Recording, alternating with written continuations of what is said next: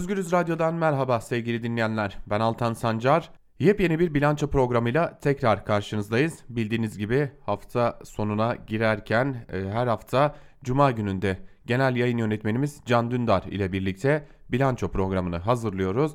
Haftanın geride kalan de, e, konularını değerlendiriyoruz. Neler oldu, neler yaşandı bunları genel yayın yönetmenimiz Can Dündar yorumluyor. Ve tabi gelecek haftalara da bir ışık tutuyoruz. Neler bizleri bekliyor, neler yaşanabilir bunları da değerlendiriyoruz. Tabi malum bütün dünya gibi Türkiye'de koronavirüsü konuşuyor ve bizler de bu hafta ağırlıklı olarak genel yayın yönetmenimiz Can Dündar ile birlikte koronavirüsü konuşacağız. Bütün boyutlarıyla ele almaya çalışacağız. Tabi bunları yaparken aynı zamanda İdlib'ten gelen son haberleri de değerlendireceğiz. Zira İdlib'te bulunan cihatçıların Türk Silahlı Kuvvetleri'ne yönelik saldırıları sonucu iki asker hayatını kaybetti. Milli Savunma Bakanlığı açıklamayı yaptı. Üstüne üstelik bir de cihatçı gruplar M4 otoyolundaki devriyeler için bir tehdit videosu yayınladılar. Tabi bizler koronavirüs günlerinden geçerken ve ağırlıklı gündemimiz buraya e, dönmüşken İdlib'teki gelişmeleri de gözden kaçırmamak gerekiyor. Bunları da değerlendireceğiz. Belki İdlib ile koronavirüs arasında da bir bağlantı olabilir mi? Bunu da sormak gerekecek. Zira bizler İdlib'te bulunduğumuz her gün için e, malum e, kasamızdan paralar eksiliyor. E, Türkiye hazinesinden bir miktar her gün İdlib'teki o savaşa gidiyor. Ee, bunlar olmasaydı neler olabilirdi? Bakalım genel yayın yönetmenimiz Can Dündar da bu konulara ilişkin ne gibi değerlendirmelerde bulunacak? Sizleri daha fazla bekletmeyelim ve genel yayın yönetmenimiz Can Dündar ile bilanço başlıyor. Can Hocam merhaba yayınımıza hoş geldiniz. Merhaba iyi yayınlar olsun Altan. Çok teşekkür ederim hocam. Hocam malum e, zorlu günlerden geçiyoruz. E, gerçi zorlu günlerimiz bitmiyor ama bu defa bütün bir dünya olarak e, zorlu günlerden geçiyoruz. E, koronavirüs gündemi artık bizim yegane gündemimiz haline gelmeye başlamış durumda.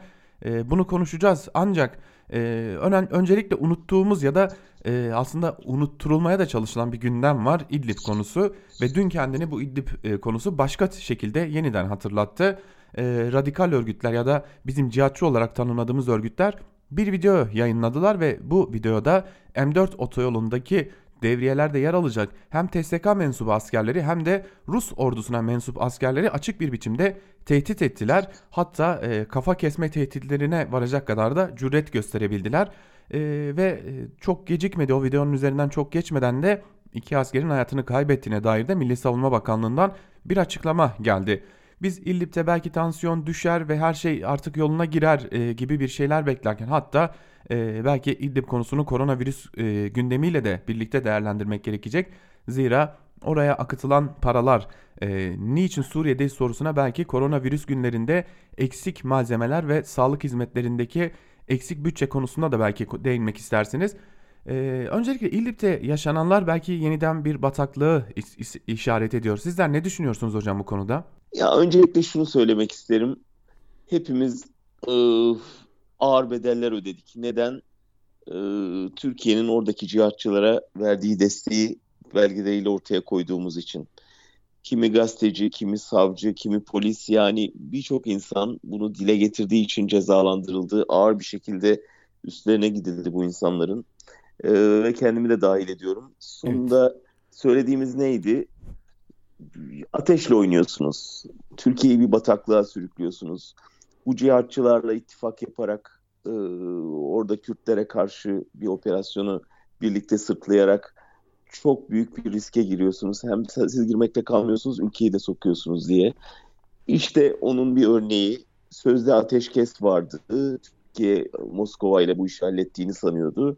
Ama şimdi saldırının ardından e, Moskova'nın yaptığı açıklamaya bakıyoruz. Ne yazık ki Türk tarafından fazla bilgi alamıyoruz. E, Türkiye'nin kontrolünde olmayan militanların saldırısına uğradığını söylüyor oradaki konvoyun. E, dolayısıyla bu ne demek? İki şey anlamına geliyor. Bir, oradaki bütün cihatçıları Türkiye kontrol edemiyor. İki, e, kontrol edemediklerinin hedefi durumunda sen de söyledin bir videoyla zaten duyurmuşlardı. E, kimin yapmış olabileceğine dair değişik tevatürler var. E, kimisi Heyet Tahrir Şam'dan kuşkulanıyor. Evet. Kimisi oradan ayrılan işte Rasel din dedikleri bu din koruyucularının e, yaptığından şüpheleniyor ki onlar biz yapmadık diye e, açıklama yaptılar ama HTŞ'nin bir şeyine benziyor şu anda. e, son derece tehlikeli çünkü demek ki ateşkes işlemiyor anlamına geliyor ve Türkiye'nin şimdi e, ciddi bir tehditle karşı karşıya olduğunu da gösteriyor bize. E, ne yazık ki o videodaki e, kafa kesme tehdidinin de boş olmadığını tahmin ediyoruz. Bu vesileyle bir cümleyle eklemek isterim. Erdoğan'ın yaptığı açıklamadaki o başların üstünde, e, vücutların üstünde baş kalmayacak e, cümlesinin de e, bununla üst üste gelmesinin bir talihsizlik olduğunu düşünüyorum. Bir devlet başkanının e, kafa kesenlerle aynı üslubu paylaşmasını da doğrusu pek yakışıksız buluyorum. Evet hocam yani eee, bir de başka bir durumla karşı karşıyayız. Yani Suriye'de çok uzun süredir sahada askeri olarak varlık gösteriyoruz ve eee, buna itiraz eee, geldiğinde de eee, sürekli olarak neredeyse eee, Suriye'de ne işimiz var diye soranlar haindir eee, re varan eee, cümlelerle karşılaşıyoruz. Şimdi bugün çok kritik günlerden geçiyoruz Türkiye olarak. Eee, hatta bir bütün dünya olarak ama eee, ülkenin kendi koşullarını değerlendirdiğimiz zaman e, sağlık çalışanları maske ve e, koruyucu ekipman bulamadıklarını söylüyorlar. Yine baktığımız zaman sağlık ekipmanları konusunda sadece sağlık çalışanları için değil, e, sağlık e, ekipmanları konusunda gerek yoğun bakım olsun, gerek yatak olsun, gerek test kitleri olsun, bunlarda dahi belki de maddi sebeplerden kaynaklı sıkıntılar yaşadığımızı görüyoruz. E, tabii bunları da üst üste koyduğumuzda hocam e, akıllara başka bir soru işareti daha geliyor. İdlib'e harcanan ya da Suriye'deki operasyonlara harcanan o bütçeler sağlık için harcansaydı biz belki de başka bir tabloyla karşı karşıya kalabilirdik gibi görünüyor hocam. Siz ne dersiniz? Kesinlikle tabii aslında sadece İdlib de değil yani Türkiye'nin savunma bütçesiyle sağlık bütçesini kıyaslarsanız daha doğrusu bu birçok ülke için geçerli. Ee, belli tehdit algıları yaratarak bir kısmı gerçek bir kısmı yaratılmış bu algıların bir tür aslında muhalefeti susturmaya yönelik bu büyük savunma masrafları elbette sağlığa harcansa bugün Türkiye'nin daha çok yoğun bakım ünitesi olurdu. Daha çok hastanesinde insanlar tedavi şansı bulurdu. Ve ben bu sorunun hala meşru ve doğru olduğunu düşünüyorum. Ne işimiz var İdlib'de? Ee, Türkiye neden orada asker tutuyor hala? Ve bu canları niye yitiriyoruz? Ee, bunun hala ben kamuoyunun ikna edici bir cevap aldığını düşünmüyorum. Evet e, hocam tabii bu konuyla ilişkili bir diğer konu var. E, İngiltere'de yaşayan Kürt bir gazeteci de Edirne'deki mültecileri takip ettikten sonra İngiltere'ye döndü ve kendisine Covid-19 e, teşhisi de konuldu. Edirne'deki o mülteci dramının içinden çıkan bir gazetecinin ben hastalığı orada kaptım gibi bir cümlesi vardı ki bu cümle fazlasıyla dikkat çekiciydi. Suriye krizinin bir diğer boyutunu da aslında gözler önüne seriyor. Mültecilerin de Covid-19 taşıyor olma şüphesi ekstra belki de bir e, korku gerekçesi olacak diyelim. E, dilerseniz biraz da koronavirüs gündemine geçelim. Çünkü aslında sen çok doğru bir noktaya değindin. Yani insanlığın son 2-3 aydaki en büyük iki trajedisi birleşirse ki ona dair emareler var. Evet. Bu karşı karşıya olunan tehdidi ikiyle değil onla çarpacak bir şey. Çünkü bütün dünyaya yayılan bir mülteci e, salgını var ve bu salgının ardından bir virüs salgını var. Eğer bu iki salgın bir araya gelirse hem mülteciler için son derece ölümcül korkunç sonuçları olabilir. Çünkü gerçekten çok zayıf bünyelerde, çok zor koşullarda yaşayan insanların sağlığından söz ediyoruz. Hem de dünya içindeki yayılışlarına bakılırsa gerçekten bütün insanlığı tehdit edecek çok büyük bir riskli e, göğüslemeye hazır olmamız lazım. Evet yani e, açık bir biçimde her şeyin birbiriyle bağlantılı olduğunu gösteren dönemlerden geçiyoruz ama iktidar açık bir şekilde e, hiçbir şey birbiriyle bağlantılı değilmiş gibi bir propaganda yürütüyor. Şimdi koronavirüs gündemine baktığımızda da bu böyle hocam. Yani biz ne gibi bir politika uyguluyoruz? Nasıl bir seyir izliyor bu politikalar? E, gerçekten e, anlayabilmiş değilim. Yani bir gün Ankara'da kulislere OHAL ilan edilecek diye bir takım söylentiler fısıldanıyor ve bu iktidar kaynaklı söylemler oluyor. Bir gün ligler ertelenecek diye bir şeyler fısıldanıyor ve son anda o karardan vazgeçiliyor. Bir iki gün sonra yeniden o karara dönülüyor. Ee, yine ortada bir takım söylentiler var. ABD'den 500 bin tane kit siparişi git, geldi ama kitleri göndermedik diye. Bir diğer yandan ödeme geldi kitler gitti diye bazı söylentiler var. Ee, Sağlık Bakanlığı e, geleneksel hale getirdiği bir şekilde her gece saat 12'ye doğru yaklaşırken yani bu konuda bilgi alması gereken birçok insan artık yataklarında uykuya dalmışken açıklamalar yapıyor. e, Cumhurbaşkanı Erdoğan başkanlığında sarayda değil Çankaya Köşkü'nde Türkiye yeniden Çankaya Köşkü'nü de bugünlerde hatırlar oldu. E, Çankaya Köşkü'nde ardı ardına toplantılar gerçekleştiriliyor ve bu toplantılara ağırlıklı olarak sermaye kesimleri katılıyor ve oradan adeta Türkiye'de virüs yokmuş da sadece bir ekonomik kriz varmış gibi sermayeyi koruyacak kararlar çıkıyor. Ee, öte yandan e, biz dün de Türkiye Konuşuyor diye bir programa yeniden başladık ve o programda işçiler ulaştılar ve o programda da bizlere yaşadıkları sıkıntıları anlattılar. İnsanlar işlerine toplu taşımayla giderken hijyen ortamlarında çalışamıyorlar. Yine zorla ücretsiz izne çıkarılan insanlar bulunuyor. Sağlık çalışanları zaten feryat halinde. Ee, bir yandan halk hastanelere akın ediyor tatili fırsat bilip. E, Tabi buna tatil demek gerekmiyor belki de tedbir demek gerekiyor ama e, öte yandan ekipman bulmakta zorlanıyorlar. Türkiye nasıl bir politika yürütüyor bu konuda dahi uzmanlar anlayabilmiş değiller. Bazı e, uzmanlar adı konulmamış e, ve İngiltere'de uygulanan sürü bağışıklığı metodunun Türkiye'de de uygulandığını belirtiyorlar.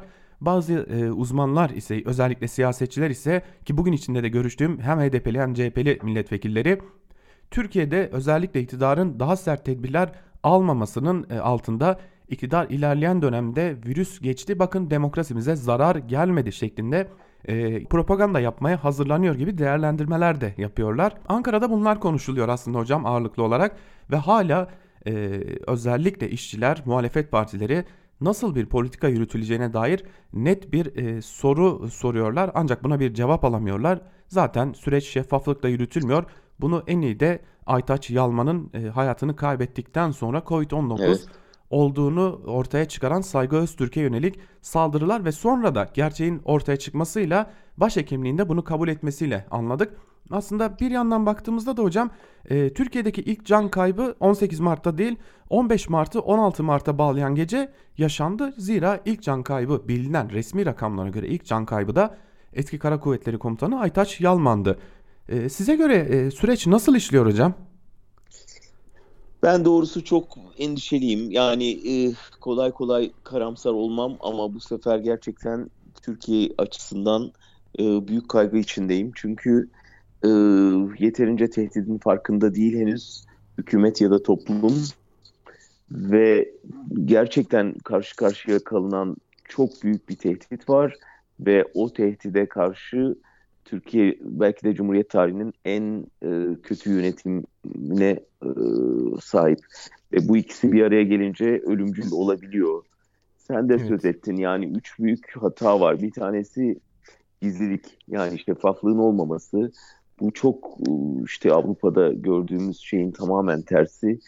Sürekli topluma bilgi vermek yerine gizleyerek, örtbas ederek e, bir e, politika sürdürmeye çalışıyorlar ki bu güvensizliği artırıyor ve tedbirsizliği kamçılıyor. İkincisi parasızlık yani e, gizlilikten sonra parasızlık bir başka şey çünkü ekonominin tıkanma noktasında olduğunu biliyoruz. Hazinenin tam takır olduğunu biliyoruz. Bugünler için ayrılan ihtiyat akçesinin harcandığını biliyoruz. Dolayısıyla e, kolonya dağıtmak dışında elinden bir şey gelmeyen bir hükümetle karşı karşıyayız. O yüzden çalışanları falan değil şu anda e, kendi yandaşlarını nasıl kurtarabileceğini düşünen bir iktidarla karşı karşıyayız. Ve politikasızlık tabii bu üçüncüsü daha da tehlikeli. E, bir şey yok, stratejisi yok hükümetin. O yüzden senin dediğin her kafadan bir ses çıkar durumda. Muhtemelen aralarında bir şeyler konuşuyorlar, onlar sızıyor sonra vazgeçiliyor. Ama şunu görüyoruz akıl değil inanç bazlı bir siyaset gösteriliyor. Bize bir şey olmaz. Ee, Allah'a emanet olacağız. Dua edeceğiz, sabredeceğiz. Hükümetin bize tavsiyeleri bu. Tabii Almanya gibi bir yerden bakınca o evet. kadar net görünüyor ki fark. Yani yönetim farkı. Yani burada başbakanın e, yaptığı ilk konuşma biz bilime ve akla yatırım yapacağız ve e, onun ışığında hareket edeceğiz deyip olanca açıklığıyla bütün riskleri, e, tehdidi ortaya koyup sonra yurttaştan e, destek istemek yapılabilecek en akıllıca şeydi. Onu yaptı Merkel. Buna karşın Erdoğan basın toplantısını hepimiz izledik. Yani orada nasıl bir politika gördük, nasıl bir tavsiye gördük, nasıl bir e, strateji ortaya kondu hiçbir şey konmadı. Yani bunu görebildik. Ve ne yazık ki bu aklın karşısına inancı koyma stratejisinin e, çok ağır bedelleri olabilir. Ve Türkiye ne yazık ki bunlarla yüz yüze gelecek önümüzdeki haftalarda.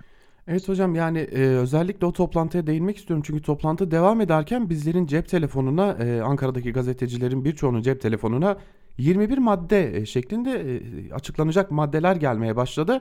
Ben açıkçası yayına başlarken henüz Cumhurbaşkanı Erdoğan açıklama yapmadan önce e, ben o maddelerin gerçek olmadığını yine e, kulislere düşen e, spekülasyonlar olduğunu düşündüm ve yayında o bilgiyi vermedim. Ama e, biraz konuşma ilerledikçe gerçekten de o metne birebir bağlı kalan bir Cumhurbaşkanı Erdoğan gördük ve e, çok dikkat çekici bir durum vardı. Rıfat Hisarcıklıoğlu'na yüzün gülüyor, neşen yerinde minvalinde cümleler kurdu. E, zaten toplantıya çağrılan isimlere de baktık. E, ne Türk Türkiye Türk Tabipleri Birliği var, ne eczacılar var, ne sağlıkçılar var, ne e, büro emekçileri var, ne disk var işçileri temsilen ve o gün o toplantıda olan işçileri temsilen ve memurları temsilen olan sendikalar niye oradaydılar? Açıkçası ben e, kendi adıma bir cevap bulamadım çünkü o gün orada ne işçilere, ne memurlara, ne çalışanlara, ne emeklilere, ne de yoksul halk kesimine herhangi bir e, cevap olabilecek bir e, açıklama çıkmadı. Çok dikkat çekici bir durumdu. 1500 liranın altında emekli aylığı Evet. alan insanlara bundan sonra 1500 liraya sabitlenecek ve yü- yükseltilecek dendi maaşınız. Ama Türkiye'de zaten 1500 liranın altında emekli aylığı alan çok az sayıda emekli kalmış durumdayken bunu oraya sokmak e, açıkçası ben e, çok fazla sert konu- konuşmam hocam siz beni çok sık uyarırsınız ama e, bunu söylemek istiyorum insan aklıyla alay etmektir. Yani Ankara ve İstanbul'da insanlara kolonya ve maske dağıtacağını söylemek insan aklıyla gerçekten alay etmektir. E, ve ben o gün o toplantıyı izledikten sonra açıkçası kendimi ilk defa bu kadar sinirli hissettim. Ee, ve geldiğimiz durumda şimdi ne yapacağız ne edeceğiz bilmiyoruz. Yani ben marketleri dolaşıyorum, AVM'leri dolaşıyorum, yine eczanelere gidiyorum Ee, ve birçok insanla görüşüyorum. Bunları haber bültenimizde paylaşmak için e, sokağa sık sık çıkmaya çalışıyorum ve bugün e, yani açı- açıkçası adını da vermek gerekiyor zira e, bugün Migros'ta çok dikkat çeken bir manzarayla karşılaştık ki bu konuya ilişkin bize mesajlar da geliyor. Maske takmayın, eldiven takmayın şeklinde uyarılar var. Şimdi böylesi bir ortamda işçi kendini nasıl koruyacak, çalışan kendini nasıl koruyacak? Hala tıkış tıkış toplu taşımalarla e, hastanelere gidip bizlerin hayatını kurtarmaya çalışan sağlık çalışanları kendilerini nasıl koruyacaklar? Gerçekten buna dair benim çok fazla soru işa- işaretim var ve hükümetten bu konuya ilişkin herhangi bir cevapta alamıyoruz. Yani belli şey bir sokağa çıkma yasağına kadar gideceği anlaşılıyor bu işin. Yani bir sıkı yönetime bu Avrupa'da böyleyken Türkiye'de olmaması düşünülemez. Evet. Yani risk büyüyünce kaçınılmaz olarak o noktaya gelecekler. Şu anda biraz işte e, oyalamaya çalışıyor hükümet. E, bir bir stratejisi olmadığı için, iki parası olmadığı için, iki üçüncüsü e, kaygılı olduğu için, ne yapacağını bilemediği için bu tür yöntemlerle oyalamaya çalışıyor ama bunun böyle gitmeyeceğini hepimiz çok net görüyoruz. Yani günden güne ister gece yarısı açıklasınlar, ister gündüz açıklasınlar ama çok net bir şekilde açıklandığı, resmi olarak açıklandığı kısmı bile çok ürkütücü. Yani aritmetik bir artış var. Her gün ikiye katlanan vaka sayısı, ölüm sayısı bunun nereye gidebileceğini basit bir matematikle bile görebiliyoruz. Yani bir hafta sonra nereye varacağını. O yüzden ciddi almak zorunda kalacaklar.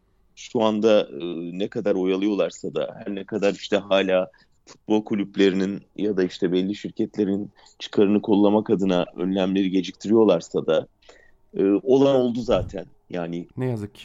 özellikle Umre Umre şeyi e, karantinaya alınmaması çok büyük bir felaketti. E, bunun bedelini çok ağır ödüyor Türkiye ve ödeyecek.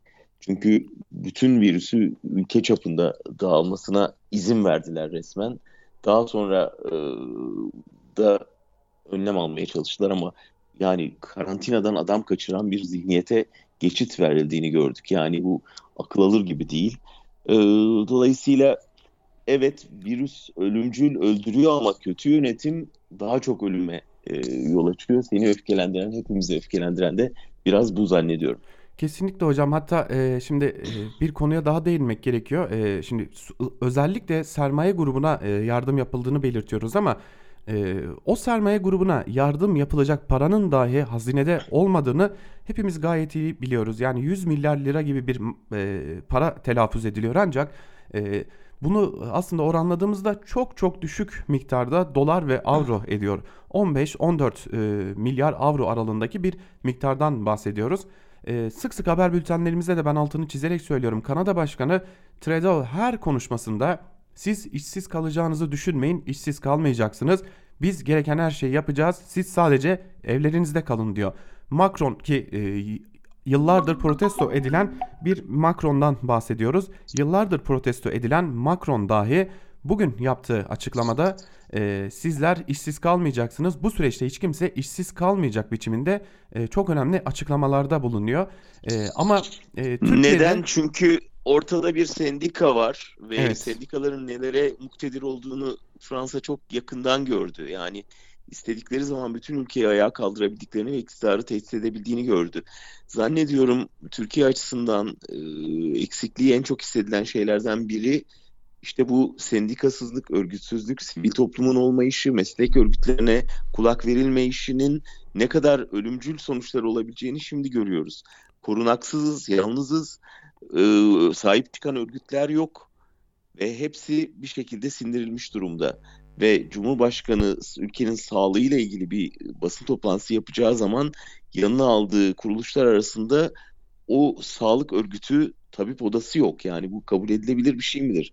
Veya işte sendikalar senin de dediğin gibi yani şu bugün harekete geçmeyecek de ne zaman bizi koruyacak? Bir başkası, e, bir başka büyük eksikliğini hissettiğimiz şey de medya tabii. Özgür Evet. medyanın olmaması. Yani herhalde ne kadar e, elzem olduğunu şimdi yine Batı medyasında çok görüyoruz. Yani bazen bir haber spikeri şu, şu aralar çok dolaşıyor. Benim de çok burada yakın dostluk ettiğim birisi Klaus Kleber'ın e, ZDF'in ana haber e, enkırmeni e, yaptığı, e, ekranda yaptığı konuşma Türkçe altyazıyla şimdi bütün Türkiye'de dolaşıyor. Klaus bunu her gece yapıyor ve son derece yapıcı mesajlarla insanları uyarıyor, önlem almaya davet ediyor, hükümeti eleştiriyor gerektiği zaman ve son derece önemli bir hayati rol oynuyor. Yani şimdi düşündüğün zaman o bir dönem Türkiye'de ağzının içine baktıran haber sunucularının hiçbirinden Evet. eser yok. Ve dolayısıyla bunun eksikliğini çok net görüyoruz. Ne uyaran medya var, ne eleştiren medya var, ne bize mik- mikrofon uzatan medya var. Sadece ya panik üretenler var sosyal medyada ya da tamamen silmiş hükümetimiz ne derse haklıdır diyenler var. Bunun da çok ağır bir bedeli olacak.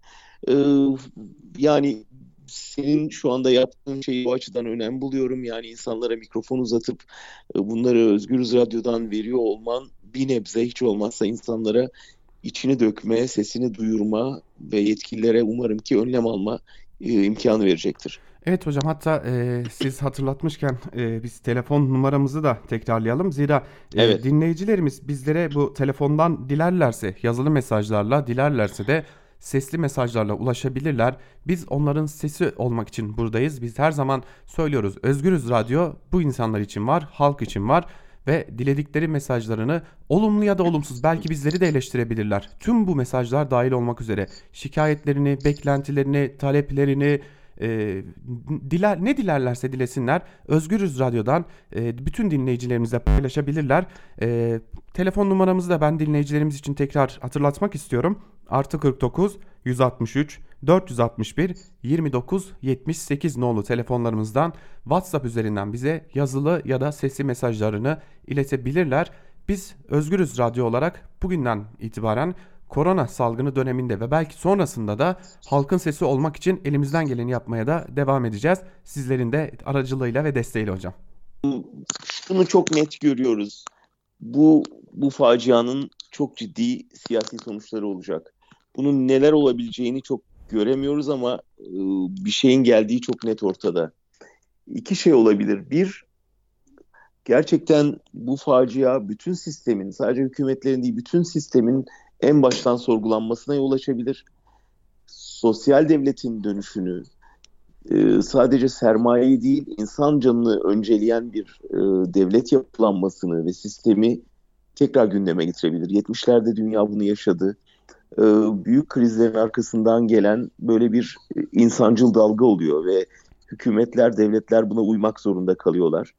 E, ekonomik politikalar olsun, sosyal politikalar olsun daha insanı önceleyen, insan canını öne alan, silahsızlanmayı beraberinde getiren bir anlayışın bütün dünyaya yayılmasına neden olabilir. Bu dayanışmacı ruh, e, işte Çin'in İtalya'ya destek olması, Küba'nın Amerika'daki hastaları düşünüyor olması, bütün bunlar global bir dayanışma ruhunu ve rüzgarını getirebilir beraberinde.